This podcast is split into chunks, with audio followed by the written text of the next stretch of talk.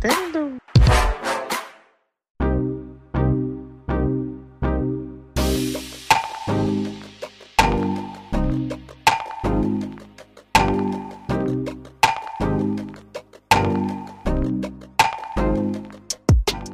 Será que a nossa criança tá feliz com o que a gente se tornou? Eu tava assistindo, um tempo atrás, uma série que saiu na Amazon, que se chama Paper Girl. Que é uma história de alien, invasão alienígena e tal, e chatíssimo. Mas o que me pega é, são quatro garotas que viajam no tempo e elas conseguem encontrar outras duas fases delas, adolescente e adulta. E quando elas encontram, essas garotas de 11 e 12 anos, elas têm objetivos na vida. E aí, quando elas veem a versão adulta delas, que elas têm chance de inclusive conversar, elas ficam extremamente revoltadas por não terem conseguido nada que planejaram. Porque a nossa mente de criança acha que a gente pode ter tudo. E quando chega na realidade, é outra coisa. Então, era aquele confronto daquela criança que idealizava muita coisa com aquela adulta que já tinha passado por muita coisa, não tinha conseguido, tinha mudado de ideia, tinha passado por traumas e era uma pessoa completamente diferente. E aí, eu fiquei com um questionamento na minha cabeça. Será que a minha criança teria orgulho do que eu sou hoje? Será que eu consegui ser o que eu queria ser quando eu crescesse? E é sobre isso que a gente vai falar aqui hoje. Quem tá comigo hoje? Oi, eu sou a Alana Gama, sou podcaster também lá do Mesa de Bar Podcast e estamos aí hoje para refletir sobre essa pauta, né? Profunda, menina. Pauta de terapia aí hoje pra gente. Gostei. Vamos sair engatilhado daqui, gente. Vamos sair de mãozinha dada. Saindo aqui diretamente pra terapia, assim, já com, com pautas. Pelo menos assunto não vai faltar. Não vai. Fala galera, aqui é o CJ Júnior e a minha criança interior, se ela me visse hoje, eu acho que ela fica muito frustrada por não ter recebido uma cartinha de Hogwarts ou de ser um X-Men. Pô, mas ela também pegou pesado, né? Caraca. Não, cara. Era uma criança muito fértil, muito viajada.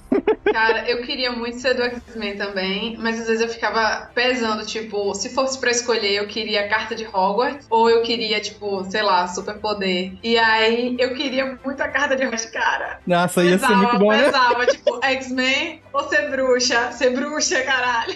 Eu tinha muito isso quando era criança, de quando eu crescesse, talvez eu fosse um super-herói. Eu tinha muito isso, mas era uma criança muito viajada mesmo, né, cara? Só não sabia o que era a vida real mesmo. Mas acho que até os meus 12 anos, que a gente começou a entrar na adolescência e tal, que eu via que não ia rolar não, então... Só inseto inútil me picou, ninguém me deu nada, levou meu sangue, Pois né?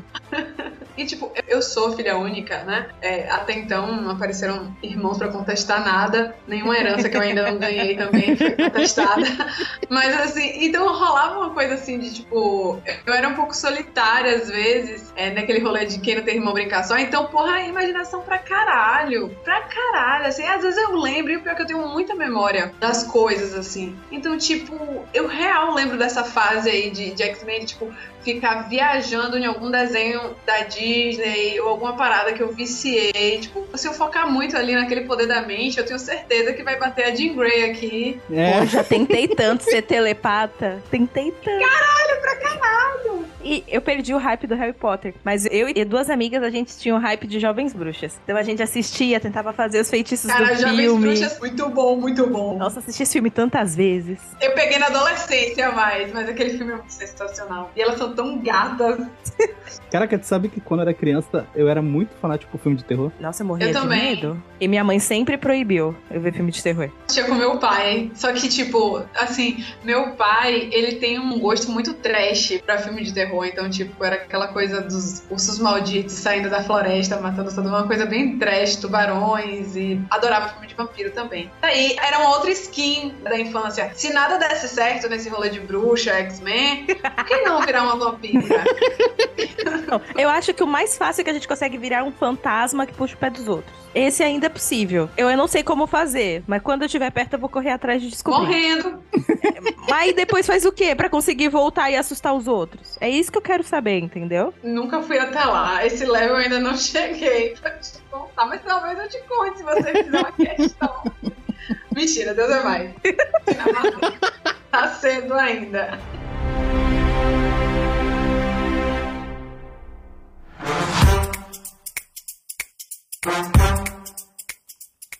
Sabia que você pode apoiar esse projeto pelo PicPay?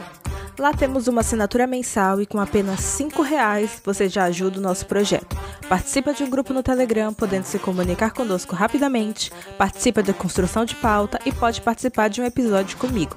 Para ajudar é muito fácil. É só clicar no link da descrição ou entrar em picpay.me barra tá tendo podcast.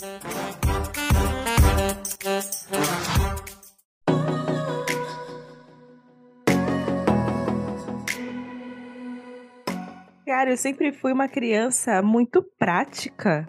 Eu tava pensando aqui, eu não era uma criança de brincar. Quando eu brincava, era porque a minha amiga queria brincar e eu tinha que brincar com ela, fazer o quê? Sério? É, uma brincadeira de menina também era um lance muito vida real, né? A gente brincava de ser dona de casa. Não, é. Era um faz de conta ali de uma coisa The Sims. É, aí eu até perguntei pra minha mãe, né? Mãe, como que eu era quando eu era criança? O que, que eu queria ser quando eu crescesse? Aí ela falou: ah, você sempre falou que ia sair de casa, que ia morar sozinho, que não ia casar. Então, acho que eu atendi pelo menos essas expectativas. Eu acho que tu já respondeu a pergunta da sua criança aí.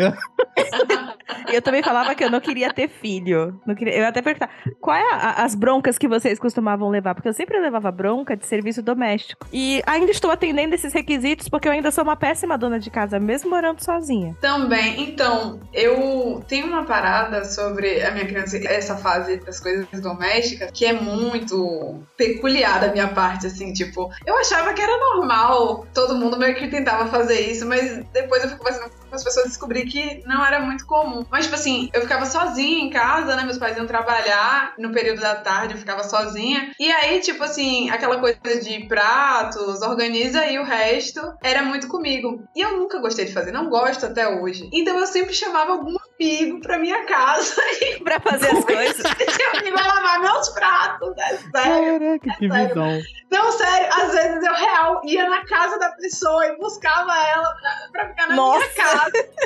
Porque era free house sempre, tipo, ah, isso lá a gente pode falar de qualquer coisa e, e de boa. Uhum. E as pessoas iam, meu Deus. Era uma coisa tão forte, assim, que cada amigo tinha um jeito de arrumar, né? E tinha um amigo específico, Otávio, beijo, Tavinho, que ele arrumava meu quarto de um jeito, assim, todo um estética, ele, sei lá, desenterrava ursos e botava na cama. Era Que tão fofo. jeitosinho assim. Ele era tão jeitosinho que quando chegava em casa ela falava: Otávio veio aqui, né? Porque ela sabia que. Fofo, gente. Ele já casou? Se não me manda o contato, eu caso com ele. Ele é gay, amiga. Ah, Eu não era uma criança de tomar muito expor. Eu tenho um irmão mais velho. Ele aprontava muito, ele era muito, muito arteiro. Fazia muita merda mesmo. E eu, pelos castigos que ele tomava e pela surra que ele tomava, eu já ficava assim, não, eu não quero, não quero apanhar. Eu era um pouco mais esperto em relação a isso. Então, eu não fazia exatamente pra minha mãe não brigar comigo, meu pai não brigar comigo. E quando eu fazia, às vezes, eu botava a culpa nele porque ele já tava com a culpa.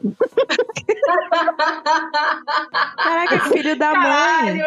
Eu não me orgulho disso, mas eu lembro que eu fazia isso. Tipo, aí minha mãe brigava com ele, mas a minha mãe não batia nele, porque eu acho que no fundo ela sabia que ele não fez, só que ela não queria brigar comigo. Ser mãe é muito difícil. Eu acho que se eu tivesse irmão, eu ia ser assim também. Eu acho que eu ia jogar, ele ia se fuder na minha mão. Mas é porque eu também quase não aprontava. Questão de é, brincar. Eu tinha outros amigos, mas eu tinha um melhor amigo de infância e a gente passava o dia inteiro jogando videogame. A gente estudava na mesma escola também. Então, quando a gente não tinha aula, ou eu tava brincando na rua ou brincando aqui em casa. Mas em relação à bronca, assim, não tinha tantas broncas. É, Até porque minha minha mãe só tinha eu e meu irmão. A minha mãe é empregada doméstica, meu pai é porteiro. A minha mãe deixava a comida pra deixar meio que pronta. Pra esquentar. É, e o meu irmão, que é mais velho que eu, cuidava da casa. Eu fazia algumas coisas ali do meu jeitinho, porque eu era muito pequeno, então eu ajudava ele um pouco, assim, algumas coisas. Tipo o quê? Você arrumava a sua cama. Eu fiquei, achei, achei eu fiquei curiosa agora. Tipo, Ele me botava que eu- pra, por exemplo, ele tava rendo lá, eu lavava a louça, né, por exemplo. Ah, É, aí, por exemplo, faca eu não lavava. Umas coisas assim que são perigosas eu não fazia, mas ele fazia. Aí tudo secava a louça. É, aí comida, eu fui aprender, acho que eu já tinha o quê? Uns 11 anos, 12 anos. Inclusive hoje, aqui em casa, eu sou o, o que cozinha melhor. Até que minha mãe. arrasou. Ma- Mas é porque eu aprendi a gostar. Então eu vou Eu, casar go- eu sempre contigo. gostei.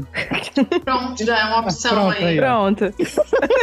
Não, uma dica. Não, mas é uma dica real, gente. Quem cozinha bem. Minha mãe também sempre batia nessa tecla de que eu e meu irmão, a gente tinha que aprender a se virar, né? Porque a gente não sabia o que, que a gente ia lidar os desafios que a gente ia lidar na vida, né? E a gente não entendia, mas ela sabia o que, que tava fazendo. Então ela ensinava pra gente porque ela já queria que quando a gente crescesse, se a gente, por exemplo, fosse morar numa república, algo assim, a gente teria que saber fazer as coisas por nós mesmos, entendeu? Uhum. Para não ficar na carga de alguém. Então, eu e meu irmão, em relação a tomar conta de casa, a gente sempre foi tranquilo em relação a isso. Eu fico imaginando o que passava pela cabeça da minha mãe, porque eu acho que desde pequena eu falei para ela que eu ia morar sozinha. Eu não sei, porque meus pais, eles são casados até hoje. Eles têm um casamento bom, mas eu sempre tive uma aversão a casamento assim quando eu era pequena, não sei porquê. Eu acho que era o medo de virar aquela mulher que fica em casa, cuidando da casa, cuidando da comida, cuidando do filho e não tinha uma vida além disso. Eu acho que foi isso que eu sempre rejeitei muito. Aí eu fico pensando, o que, que passa na cabeça dela que, tipo assim, essa pirralha quer porque quer sair de casa, mas não sabe fazer nada, vai viver de quê? Tanto que quando eu comecei a sair de casa, minha mãe vinha me visitar cheia de marmitinha pra mim. e quando ela parou, parou, porque eu não cozinho até hoje. Tô aí, vivendo, vivendo de pão, vivendo de fruta, entendeu? O que que acontece? Eu gosto de fazer, mas também eu gosto de otimizar as paradas. Por exemplo, Tipo, um dia pra semana toda. É, eu faço a comida pra semana inteira, boto no mate. Sagaz. Aí o que, que eu faço? Só esquento no micro-ondas. Bota ali a porçãozinha e pronto. Tô tranquilo. Por isso, Tá quando eu tô sozinho. certo. Quando não, aí eu vou e faço pra todo mundo, né? Mas eu não gosto de ficar, tipo, fazendo todo dia, todo dia, todo dia. Eu gosto de fazer uma parada que vai durar, tipo, dois, três dias. Uh, minha mãe largou essa vida também, mas quando ela cozinhava, eu via ela todo dia com aquela rotina de fazer almoço e janta, almoço e janta. Eu achava aquilo uma tortura tão grande que eu não queria isso pra mim. Porque leva muito tempo você fazer comida pra uma família diariamente. Uhum. Sim. E tipo assim, se a gente for pensar, a parada, eu não sei pra vocês, mas assim, o micro-ondas é uma parada relativamente recente, assim, tipo, na minha Uhum. infância, infância mesmo, não tinha micro-ondas, era esse rolê aí. Minha mãe tinha que fazer É. bastante comida. Quando a Mas gente não tinha, a gente esquentava na panelinha, botava na É, aquela coisa da panelinha, assim, mas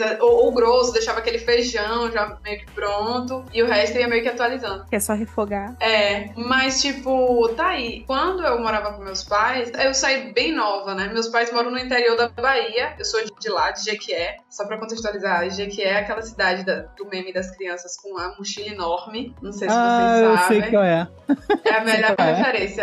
É muito fofinha. Os ouvintes, vão, alguns vão pegar, porque é ótimo eu meme. entendi. Depois bota no Google, porque é muito fofo. É muito e aí, tipo, eu saí de lá pra Salvador com, tipo, 17 anos. E eu saí gostando de cozinhar. Caraca, muito nova mesmo. É, foi bem nova mesmo. E aí, tipo, enquanto vocês estavam falando, eu tava pensando, né? Tipo, você falando que sua mãe meio que te preparou muito, né, Júnior, pra um momento que vocês fossem sair. E eu acho que minha mãe, ela achou durante muito tempo, meus pais, na verdade, que talvez eu fosse ficar por lá, que eu ia fazer uma faculdade lá, que eu ia Uhum. ter minha vida lá. Só que, desde muito nova, daí a criança, eu falava, eu vou embora, eu vou embora, eu vou embora. e eu só esperava pelo momento e pela oportunidade de ir Não, aí imagina a mãe falando: Caraca, o que, que eu tô fazendo de errado? Que essa, que essa pessoa quer tanto sair de casa, pô. O que, tem de errado? E eu tá falava, eu falava real, tipo assim, pra mim era uma certeza. Eu fiquei pensando nessa pergunta, né? De tipo, o que é que eu deixei de ser? E eu acho que durante muito tempo na minha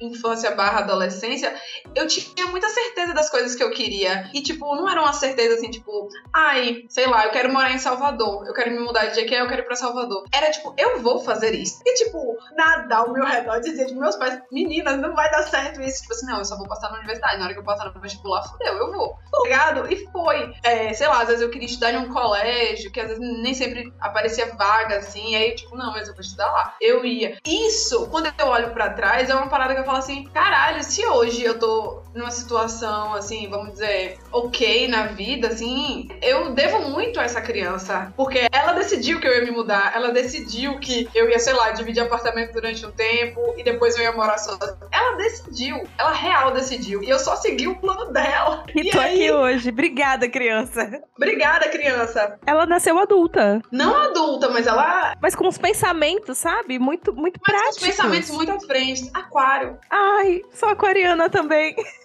A criança que chamava os amigos pra arrumar a própria casa, ela tinha uma mente que é Empreendedora. Empreendedora. Essa tinha visão. Aí eu fiquei pensando, né? Porque eu só, eu só tinha uma amiga que eu podia ficar sozinha em casa, assim, quando eu tinha uns 9 anos. Porque as nossas mães sempre foram amigas e a gente ficou amiga porque nossas mães eram amigas. Só que Uhum. o que a gente ficava fazendo em casa? Ela era três anos mais velha que eu. Mas a ideia não era dela, a ideia era minha. Lembra quando a gente tinha TV por assinatura e os canais que a gente não assinava ficavam todos borrados? Uhum. Sabe? Era essa época. A gente caçava os canais pornôs e ficava vendo borrado. Então a gente só ouvia o canal pornô. A gente ficava nisso a tarde inteira. Que, essa criança tava procurando da vida? Caralho! Adorei! Aí, aí quando chegou a fase de fazer trabalho em grupo, aí eu tinha uma amiga que também ia lá pra casa pra gente fazer os trabalhos em grupo, porque eu tinha computador e ela não. Uhum. Ai, meu Deus. Aí, a gente fazia o trabalho, tá? Porque minhas notas sempre foram ótimas. Mas acabou o trabalho, vamos entrar no chat da UOL? Vamos, vamos entrar no chat da UOL. Em qual Meu Deus, sala? chat tá- Meu Deus. Vamos entrar na sala de putaria. Aí a gente ia no Google, a gente falava, a gente vai ser uma mulher branca de cabelo preto, porque é fácil. Então a gente pegava fotos de mulheres nesse perfil que não mostravam o rosto pra alimentar quando precisasse mandar foto e ficava falando com os caras mais velhos que não sabia que tá falando com criança. E a gente ficava lá a tarde toda falando com os caras, mandando essas fotinhas aleatórias. Por quê? Gente. Não sei. Tenho que falar isso pra minha psicóloga, Porque inclusive. tinha uma coisa meio do, do, do, do- do proibido, né? Não, mas tem um quê do proibido? Tipo, você não podia falar com sua mãe, tipo, ai mãe, tava trocando ideia com um cara de 46 anos que mora em Macapá. O que, que você fez hoje, filha? Ah, fiquei recebendo foto de rola. Entendeu? Não dava pra falar isso. Eu acho que isso é uma grande gasolina ali, sabe? Pra, pra criança. Tipo, não posso. Hum, automaticamente minha cabeça já.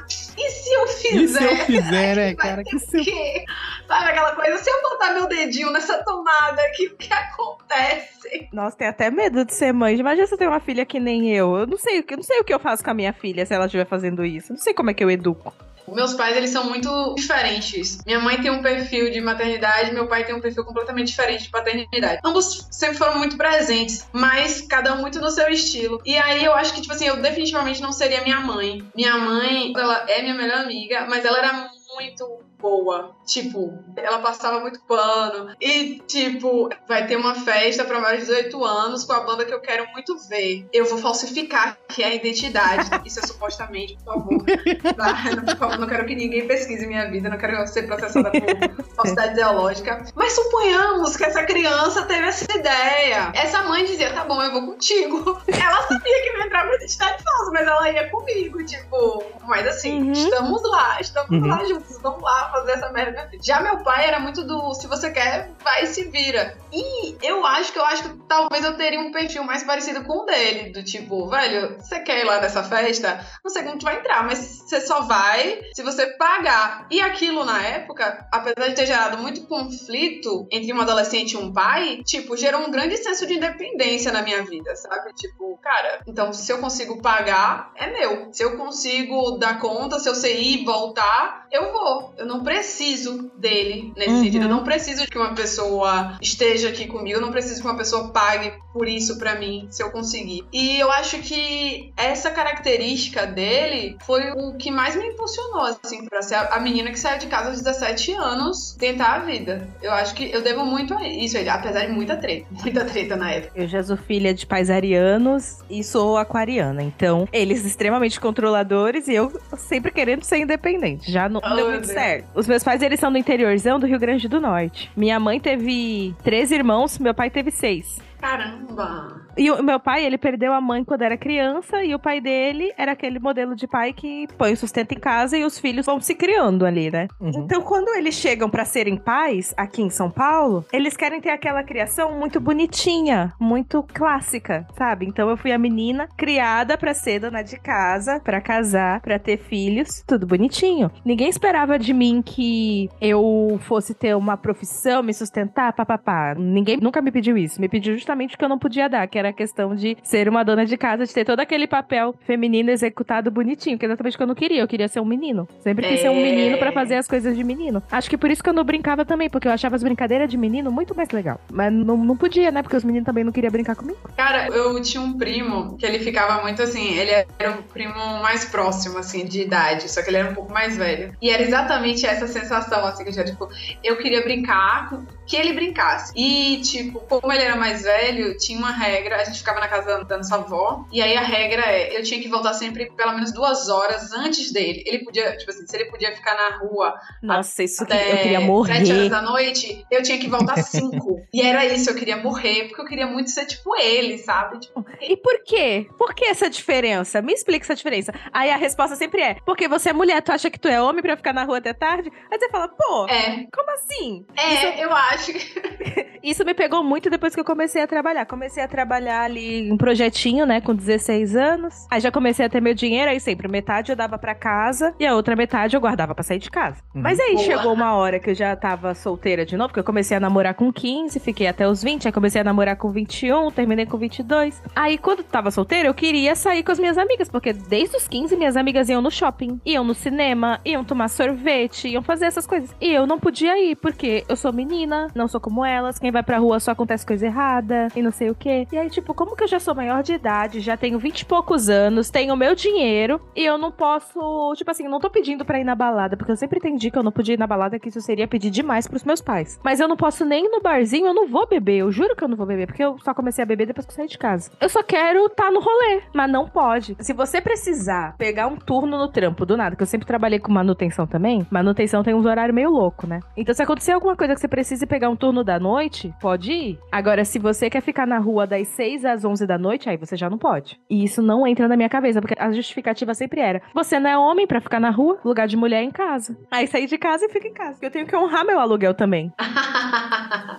eu acho que eu podia sair até determinado ponto, a depender de com quem eu saísse. Tinha muito isso, tipo, ah, eu vou com fulana. O pai de fulana vai. Então isso era mais de boa. E aí eu, eu acabei sendo a adolescente que sai, sei lá, desde os 15, ia para shows, umas festas assim, porque meus pais são jovens. Então, desde criança eu ia meio que pra certas festas com eles. Aí Hum. depois eu passei com os meus amigos. E aí, sei lá, eu acho que eu fiquei num rolê de sair até mais ou menos uns. Até um pouco ali no início da faculdade. E agora eu tô com 28 e muito minha casa, minha vida, sabe? Cansou. Eu sair daqui total, total, tipo, der duas horas da manhã e eu não estiver na minha cama, e o coração dói. Nossa, eu sempre fui assim.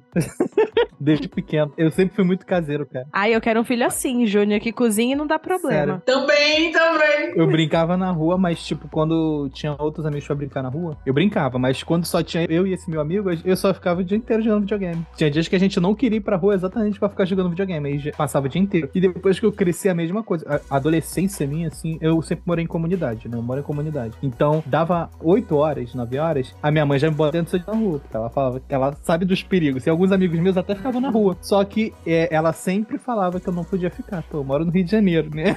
É, eu já acho que ela tava imagina, muito certa. Nossa, fé. Ela tava muito certa. Então, eu acho que isso meio que eu me acostumei a ficar em casa. Então, quando eu cresci na minha adolescência, eu fui sair pra outros lugares, assim, pra festa e tal. Já tinha o quê? 16, 17 anos. E eu fui aprender a andar na rua essa época, porque até então minha mãe não me levava muito pra alguns lugares e eu não sabia ir andar sozinho fora do meu bairro. Eu fui aprender depois. Vocês lembram a primeira vez que vocês saíram tipo, Eu lembro. sozinhos? Eu lembro também. Uma sensação incrível. Eu fui na gráfica, que era na quadra do lado de casa, e eu fui em choque. Que- Porque eu sempre ouvi que se eu botasse o pé na rua sozinha, mil coisas iriam acontecer. Mas que coisas são essas? Eu também não sabia. Então não era um lance que, É. tipo assim, olha, pode acontecer tal coisa. Então, se, se você viu uma pessoa de tal jeito e tal, é, se protege, se afasta, esconde dinheiro, esconde... Então, eu não sabia qual era o perigo. Eu só sabia que tinha um perigo muito grande. Então, eu fiquei em choque pra ir fazer uma Xerox. Eu me senti o cara. Caraca, eu cresci. Não, nossa, eu cresci agora sou mulher, sabe? Sandy, eu te entendo. Era muito isso. E tipo, nossa, eu me lembro como se fosse muito ontem, cara. É, eu morava no interior, né? Uma cidade relativamente pequena, assim, de interior. E a minha casa era próxima, assim, ao centro. Era tipo, sei lá, atravessava uma ponte, estava no centro da cidade. E eu nunca me esqueço, eu fui pra biblioteca da cidade. Tipo assim, encontrar uns amigos pra fazer um trabalho de escola. Uhum. Ai, posso sozinha? Pode. E aí, na verdade, tipo assim, saí assim de casa e encontrei uma vizinha que morava perto da minha casa. E eu fiz de tudo, o caminho todo, pra me afastar dela. Pra tipo assim, eu não quero ir com ela, agora que eu tô fazendo sozinha, eu não quero ir com minha. Eu, eu lembro que, tipo assim, eu dobrei algumas ruas, eu atravessei rua desnecessária pra me afastar dela, pra tipo, nada vai atrapalhar esse meu momento de estou Esse momento é andando meu. rua sozinha, esse momento é meu.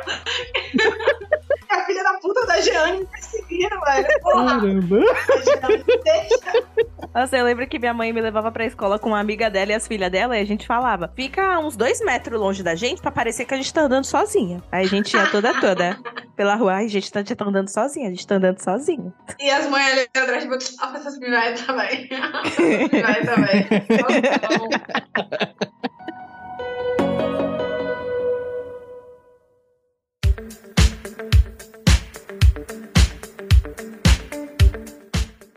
vem cá, vocês têm alguma coisa que, tipo, que merda que vocês perderam de lá pra cá, enquanto criança? Aí eu tenho de personalidade. Eu era muito falante, falava tudo que eu pensava sem medo, porque eu não tinha a noção de que eu podia magoar alguém, ou que eu podia estar sendo inconveniente. Hoje eu tenho essa noção muito grande, então muitas vezes eu deixo de falar coisas que eu tô pensando com medo do que vai causar e com medo de ser julgada também, porque amigo é amigo, né? Você tá sendo teu amiga porque concorda contigo nas coisas. Mas, por exemplo, em trabalho, eu não consigo falar com as pessoas direito, me expressar direito, porque eu sempre fico com medo de como aquilo vai bater na pessoa. Eu tenho um pouco disso. É porque eu tenho um negócio de eu falar as coisas sem perceber. Ou soar num tom muito grosseiro e a pessoa se machucar. Se né? retrair, tipo, né? É, se retrair e tal. Aí eu tinha muito isso e com isso eu fui podando em mim mesmo. Tipo, eu não quero Uhum. ficar machucando as pessoas, né? Eu quero falar de uma parada sem a pessoa se sentir mal. Aí com o tempo eu fui diminuindo isso e eu percebi que era uma parada minha. e, Tipo, é uma forma de falar que algumas pessoas podem soar grosseiro, mas que com o tempo a gente vai perdendo. Eu acredito que a maturidade, né? A gente vai chegando à maturidade. A gente, quando é criança, a gente não tem essa visão, né? Mas quando a gente cresce e vê que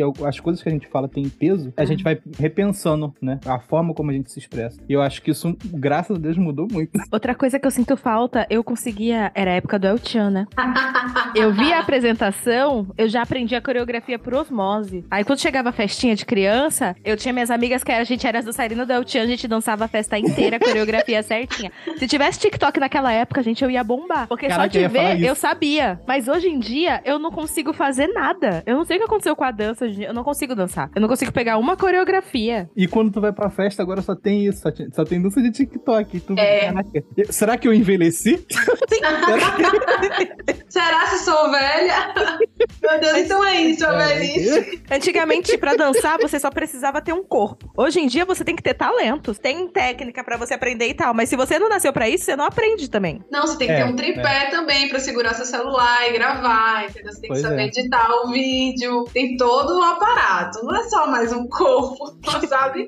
Antes era no máximo ali o que era mais caro, era, sei lá, a bota da Carla Pérez. Mas hoje em dia a parada tá descambando assim, meu Deus. Saudades, El Chan. É como eu falei no início, quando eu penso assim em coisas que eu ainda gostaria de ser, eu gostaria de ter mais a visão, talvez, que eu tivesse, sabe? Tipo, de não, agora, a partir de agora eu vou fazer isso e vai ser isso, e daqui eu vou pra cá, vou fazer tal coisa, sabe? E me apegar. Na verdade, é isso que eu sinto falta. Talvez era do apego a um desejo, a um sonho, até, sei lá, alguma vontade, assim, que faça ela acontecer. Porque eu acho que a, a- vida adulta, ela, ela me desacreditou demais, sabe? Tipo assim, foda-se, vamos Não foi morrer. isso que eu pedi. Porque na primeira fala, talvez pra quem tá ouvindo, deve pensar, nossa, talvez essa menina mora na Disney, ela é rica, ela... Não, mas tipo assim, pra uma menina que morava no interior, pô, eu, eu fui morar na capital, eu terminei a faculdade, consegui trabalho, sabe? Tipo, vivo, pago minhas contas e massa. Pra gente que tá aqui, a gente sabe que não é grande coisa, que não é, não, é, não tem glamour nenhum. É, A gente é. só É. conseguiu um trabalho bacana, a gente paga nossas contas. Mas tem gente que ainda acha que a gente tem uma vida muito foda. É, caralho, nossa. De profissão, o que, que vocês queriam ser quando crescessem e por que que deu errado? Cara, eu tinha uma visão de que eu falava muito isso pra minha mãe. Eu queria trabalhar numa sala, no computador com ar-condicionado. Só isso. Era isso. Era só isso. Só isso. Então que deu criança certo. adulta! Que criança adulta! Eu tô chocada. Eu só falava isso. A minha mãe falava. Lembra que você falava isso? E hoje eu sou editor, trabalho com edição, mas a minha vontade é trabalhar com TI. E eu cresci desde pequeno com isso na minha cabeça. Outra coisa que eu queria ser também era médico. Mas o Ai, médico é muito concorrido. Pra gente que Não, é pobre, tu tem que estudar muito pra tentar uma vaga no Enem, e é muito difícil. Aí eu, ah, não quero não, deixa. Vou porque a minha criança interior sempre falou que queria. Ela Eu- tá eu- certa. Eu tenho muita vontade ainda eu me formar em TI, né? Tecnologia da informação. Sempre foi uma área que eu gostei. Vai ser rico, eu acho que TI é. Tá em é- alta. tem mais chance de ser Tá em rico. alta. É. Tá em alta. Vai fazer assim, chupa médicos. e aí vai ficar lá no ar-condicionadozinho, pá. uh, computador pleno. Cara, eu tenho uma lista de coisas que eu já quis ser. Eu também. É sério, eu já quis ser professora, eu já quis ser cantora. E, tipo assim, não era uma parada assim, quero ser. Eu era o quê? A, criança terminada, a criança focadíssima ali. Então, na época que eu queria ser cantora, eu fiz um concurso de canto, sabe? Eu tenho esse mico pra contar, assim. Participei de concurso de canto, perdi, cantei.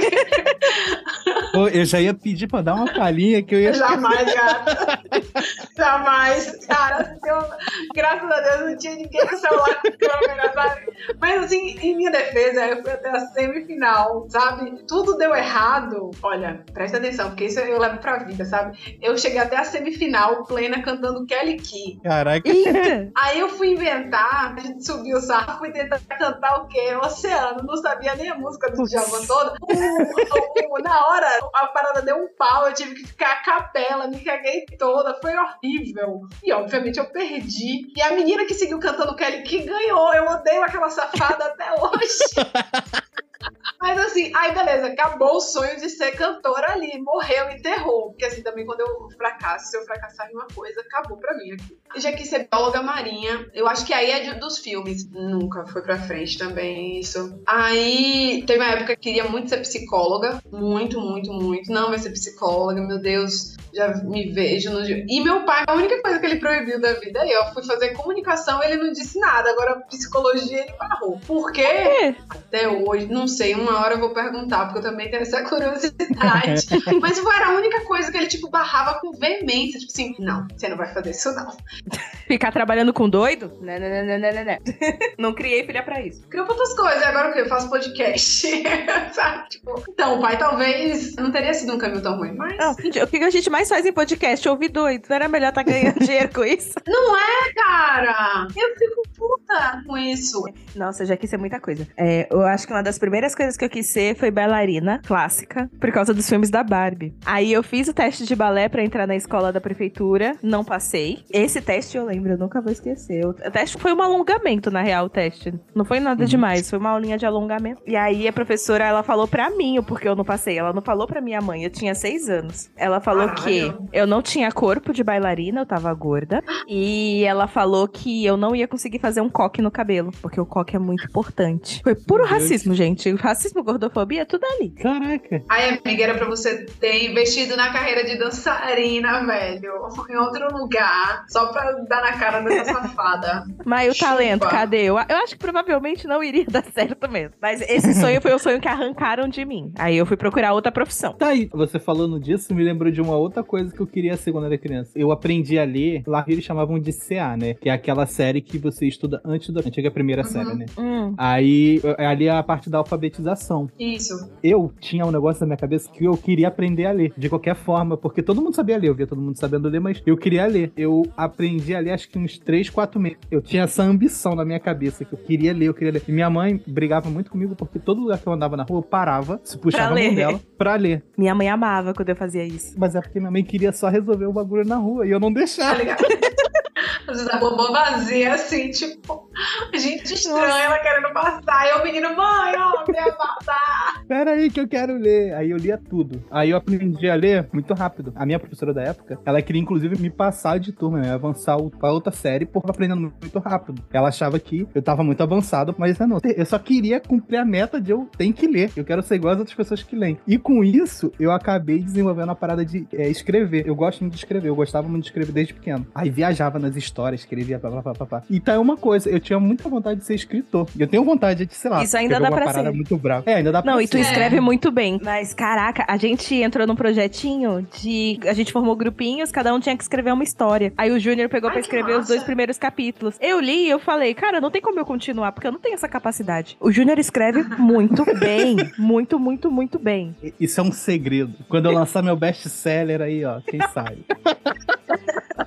Lembra de nós aqui, ó, na fase pobre, entendeu? Lembra da gente. Essa parte de alfabetização, tu me lembrou de um negócio. Minha mãe, né, interiorzão e tal, e no interior, pobre do jeito que minha mãe era, estudar não é a prioridade. É a prioridade de trabalhar. Então minha uhum. mãe só entrou na escola aos 10 anos e saiu aos 14. Só foi até a quarta série, só pra aprender a ler mesmo, depois, lavoura. E essa é a mágoa que ela tem dos pais dela, sabe? Que ela queria muito estudar e não pôde. Ela só acabou os estudos depois que eu já tava com 12, 13 anos. Então, quando eu cheguei na idade de alfabetização, o foco dela foi até a época que eu não precisava mais fazer tanta coisa assim doméstica, porque ela queria que eu me alfabetizar. Então, ela pegava o gibizinho da turma da Mônica e ficava ali comigo, sílaba por sílaba, letra por letra, pra eu aprender a ler logo. E ela oh. também, ela comprava. Não sei se vocês lembram que iam uns ambulantes na escola vender aqueles kits de 12 livrinhos de história. É. Ela sempre Sim. comprava, ela, eu tinha vários. Aí toda noite ela lia um comigo e já tentava me fazer entender alguma coisa do que estava escrito.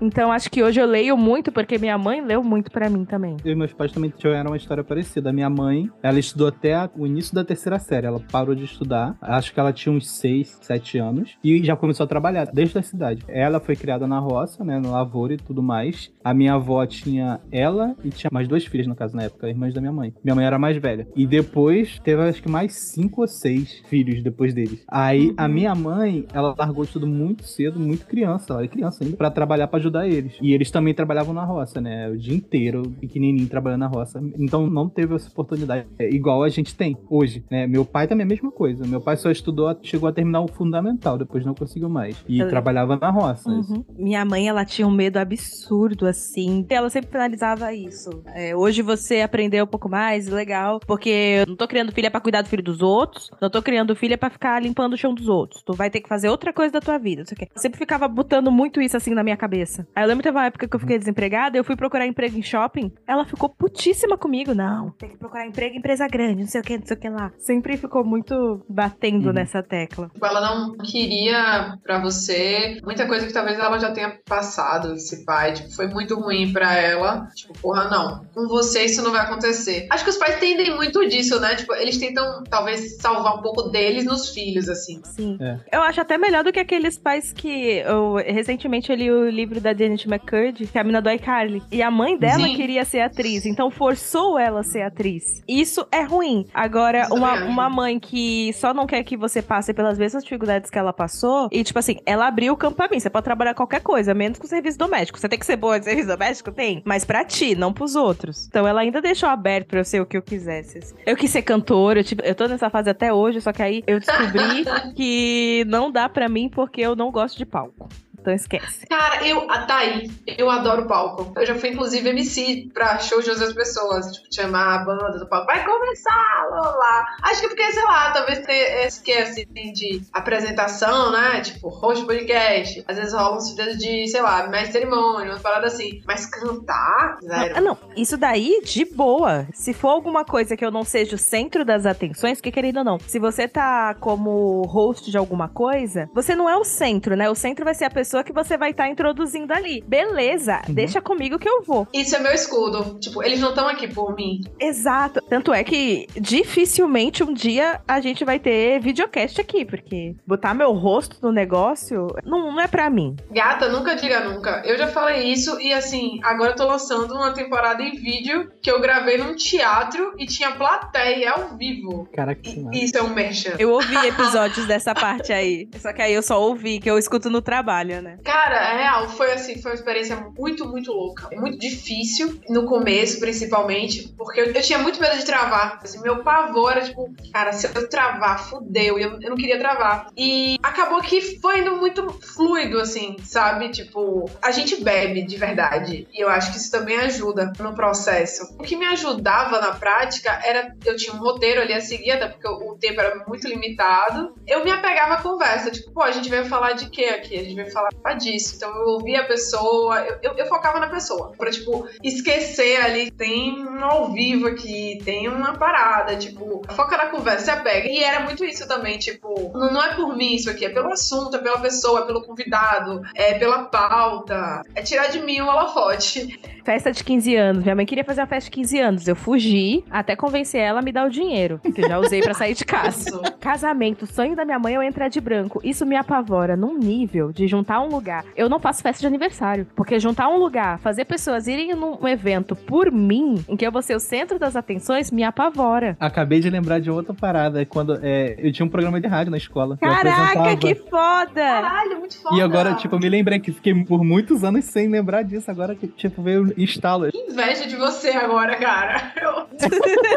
Nossa, se minha escola tivesse uma rádio, eu definitivamente ia estar lá. Eu ia tentar. A minha escola não tinha, aí introduziram. Aí nessa teve o, o concurso das turmas, aí a nossa turma ganhou. Aí depois que a nossa turma ganhou, tinha os grupos da nossa turma, que eu, no qual eu era membro de um deles. A gente ficava apresentando na semana de novo, tipo uma outra etapa eliminatória, e o meu grupo ganhou. Só que eu era o cara que apresentava, aí eu botava música durante o intervalo do colégio, né? A galera toda almoçando, uhum. botava música. Tinha a parte de correio de mensagens, né? Que as pessoas ficavam mandando, ah, mensagem Ai, de amor. Legal. Tinha muita coisa assim, genial. assim, cara. Cara, por que, que as escolas todas não têm isso, né? Pra botar na hora do intervalo a rádio? Escola pública, hein?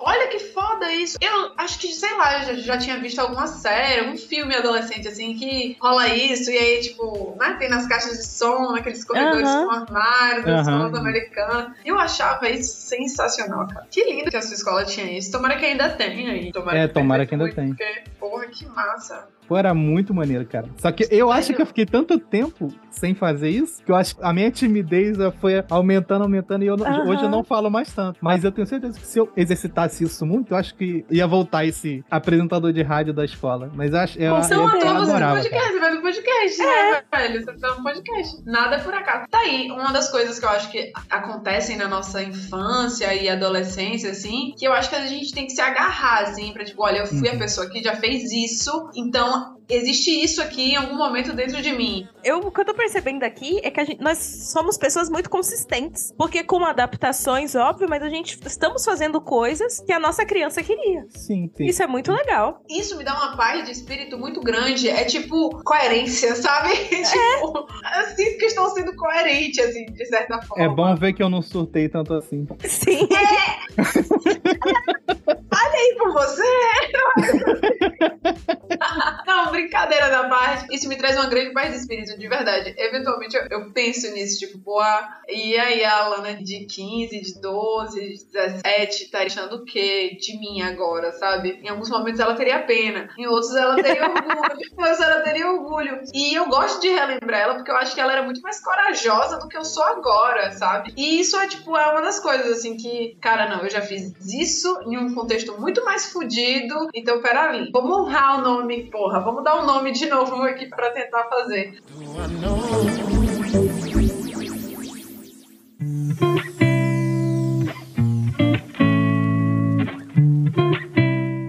Gente, que que vocês sentem falta da infância? Eu acho que é muito essa questão de não ter responsabilidade com a maioria das coisas. Acho que é só isso. Mas talvez um pouco de inocência para algumas coisas. É porque a gente. A vida faz a gente perder muito da nossa inocência quando a gente cria maturidade. Mas para algumas coisas, a gente tem muitas experiências que fizeram a gente mudar nossa visão e perder um pouco dessa inocência. Pra algumas coisas, eu penso que, tipo, poderiam ser um pouco mais inocente, porque talvez alguma coisa eu não tô vendo, algo assim, sabe? Uhum. Mas fora uhum. Isso, acho que não mudaria muita coisa. Inclusive, a pergunta que você fez lá no início, né, do programa lá, que as crianças viram suas fases. Cara, eu acho que a minha criança, possivelmente, ela até questionaria a minha fase adolescente e adulta. Mas eu acho que a minha fase adolescente e a minha fase adulta, as duas eu falo, cara, você não sabe o que você tá falando. Você pode até não estar tá satisfeito com o que a gente se tornou, mas tu vai entender quando chegar aqui. Tipo, porque a gente sabe, eu pelo menos em todas as fases, apesar das minhas escolhas erradas, apesar dos meus pontos pontos de vista, eu achava que eu tava certo. E eu fazia de acordo com o que eu tava certo. Então, eu sou muito grato por tudo que eu tenho e tudo que eu sou, mas eu acho que eu entenderia a criança não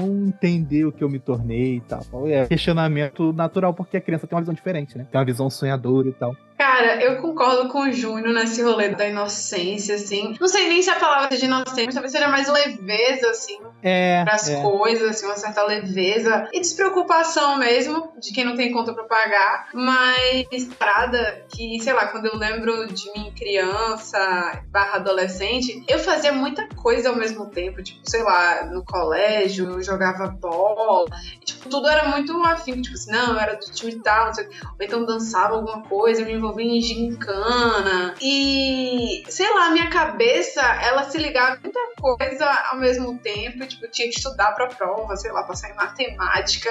Uhum. E eu falo, caralho, como é que eu fazia tudo aquilo, assim, sabe? tipo, é, que tempo é esse? É verdade. Caralho, eu tô... Porra, quantas vezes eu pensei em parar com o podcast, porque, tipo, caralho, eu só quero fazer uma coisa só, e morgar, sabe? Talvez eu sinta falta dessa dinamicidade, assim, que eu gosto de fazer, mas, assim, 75 anos aqui, aparentemente? Juventude, por favor, é isso. Sinto falta da minha juventude.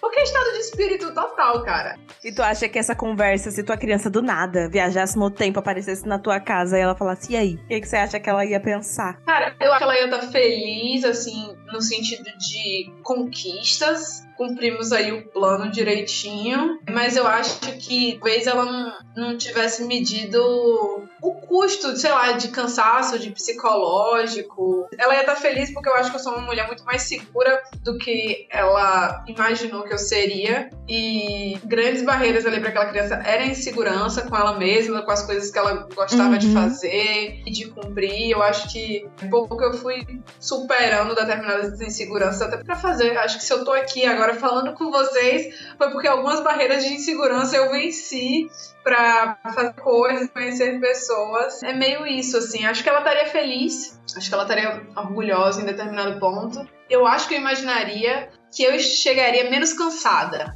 Vamos dizer assim, sabe? Acho que a gente nem pensa em cansaço, né? Quando a gente tá planejando, a gente não pensa que as coisas cansam. É exatamente isso. A gente não bota na conta o cansaço. A gente só quer, né? Só quer fazer. É. A gente só vai fazer. E acabou. Tipo, não, vamos, vai dar tudo certo. Já no meio do caminho, tipo, caralho, por que eu inventei essa porra? Cara, eu acho que eu não traria nada porque eu fui uma criança complicadinha internamente, sabe? Eu era muito satisfeita, muito triste. Então, tudo que eu queria era a liberdade de ter as minhas ideias, de fazer o que eu quisesse, e eu não tinha. Então, não traria nada. E eu acho que se a minha criança conseguisse atravessar e fosse ver hoje, ela ia ficar feliz de ter conseguido a independência, de ter conseguido essas coisas. E outra coisa que também eu lembrei agora é que eu sempre me achei uma criança muito feia. Eu me achava muito feia quando era criança. Hoje em dia, quando eu olho só, tu era muito bonitinha. Mas eu achava que eu era muito feia. É, e quando eu fui pra escola. Eu já passei por isso também. É, quando eu fui pra escola, as minhas amigas eram todas branquinhas, do cabelo na, na bunda, bem lisão. Que todos os meninos queriam ficar com elas. E eu era a mina preta gorda de trancinha. Eu ganhava todos os concursos de mina mais feia da escola. Então, uma preocupação que eu tinha lá com os meus 12 anos é: caraca, eu nunca vou beijar na minha vida. Meu primeiro namoro foi só pra eu ter certeza que eu teria a chance de dar um beijinho na vida. Então, quando eu chegasse hoje, eu falasse: ó, amiga, eu não namoro, mas eu beijei uma galera. Eu acho que eu já ia ficar, ai, sério, você conseguiu? Como assim? Você conseguiu, garota! Você conseguiu, garota! Tá aí, outra coisa que eu perdi, eu perdi várias censuras. Eu acho que, talvez por ter sido uma criança de interior, eu carregava algumas censuras, fui deixando, assim, um exemplo. Virgindade. Na minha cabeça, eu só poderia perder a virgindade se fosse com um namoradinho, namorado, namorado, sério, que me pedisse em namoro, eu aceitasse. Aquela coisa bem de filme. Tempos depois, quando eu me sentisse pronta, porra nenhuma, velho. Eu perdi a virgindade com o cara do Tinder, sabe? Demorou um tempo, não foi no primeiro date. Caraca, essa, é, essa é uma baita história. Ai, e, oh, não, é uma baita história. É, a gente pode eu contar essa história um dia. Não, eu já contei essa história no Mesa, no primeiro episódio. O primeiro episódio do Mesa. Eu vou caçar. Primeiras vezes. Primeira vez. É péssima, a qualidade tá péssima. Mas eu quero a história, eu quero a história. Atualize esse episódio, inclusive. Velho, e no dia, vou dar só esse spoiler. No dia que eu perdi a virgindade, eu ensinei o cara a andar de bicicleta. Achei uma troca super justa. Caraca. Assim? Sim, que rolê maneiro. achei, achei didático. sobre aprendizado, sabe? É, a vida é sobre isso.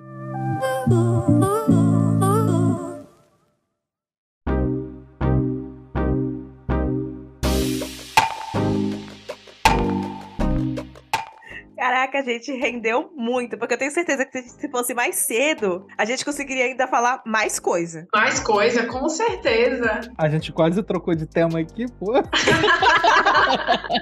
Vocês não têm noção do que rola nos bastidores. E olha que a gente tá nem bebendo. Um dia a gente vai gravar uma mesa e aí vocês vão ter que beber, porque é um comprometimento. Beleza. Não, fechou. E você já fique ciente que no dia que eu pisar em Salvador, eu vou te mandar mensagem que você vai ter que dar um rolê comigo, tá? Óbvio. A vida de podcast é isso, né? Quando você viaja, você já é, conhece alguém lá pra dar rolê. É, é muito louco. É. Né? Ô, oh, gente, poxa, isso deveria ter sido antes, porque aí pô, eu fui agora no estado de vocês, teria dado esse rolê. Eu, eu acho que eu só continuo fazendo podcast porque eu adoro conhecer gente de outro lugar e falar: caraca, do nada você tá numa mesa, numa roda, tipo, pô, eu tenho uma amiga em Salvador, eu tenho uma amiga no Rio Grande do Sul, eu tenho um amigo no Rio. Eu tenho mesmo. Isso é massa. Isso é muito legal. Isso é muito massa. Gente, muito obrigada pela participação de vocês. O episódio rendeu três episódios aqui, porque é que vocês não escutam porque tá editado, mas rolou papos aqui aleatórios que dava outro episódio muito bom. Alana, foi um prazer te conhecer. Quero muito que você volte pra cá, que você viria uma convidada fixa do Tá Tendo realmente. Ah, eu vou amar! Gelaine, Júnior, muito obrigada. Foi um prazer conhecer vocês. Eu adorei o papo, eu adorei, adorei essa estreia nesse lugar de convidada de podcasts. Em breve vocês vão estar tomando uma comigo no mesa. Quero agradecer a todo mundo que tá ouvindo. É... Super aceito convite. Oxe, vai rolar, com certeza. Com certeza. Tá Levar nossa certo. voz pra Bahia. É isso! Veio. Adoro essa importação. Pra quem quiser conhecer, sigam o Mesa, arroba Mesa de Bapode, Demudo. A gente tá agora no YouTube com uma temporada em vídeo. A gente tem alguns episódios aí em todas as plataformas de streaming. E é isso, gente. Foi um prazer. Prazer mesmo, eu adorei. Fiquei muito feliz. Ficaria mais algumas horas aqui de boa. Mas o pobre do Júnior vai ter trabalho pra editar depois. E vou me divertir igual. Arrasou. Vocês me encontram no Instagram por cjuniorrj, tudo junto. E se você estiver criando um podcast, ou já tem um podcast, precisa de um editor, é só chamar lá. Gente, a gente se sempre encontra por aqui, toda sexta-feira. É, nós estamos em todos os agregadores de podcast. Nos sigam no Spotify, ativem o sininho para saber quando sair episódio novo. Nos mande e-mail pro tatendo.pod.gmail.com. Nos apoie pelo PicPay, me ajude a pagar o Júnior, por favor. Eu ficarei bem feliz. Até a próxima.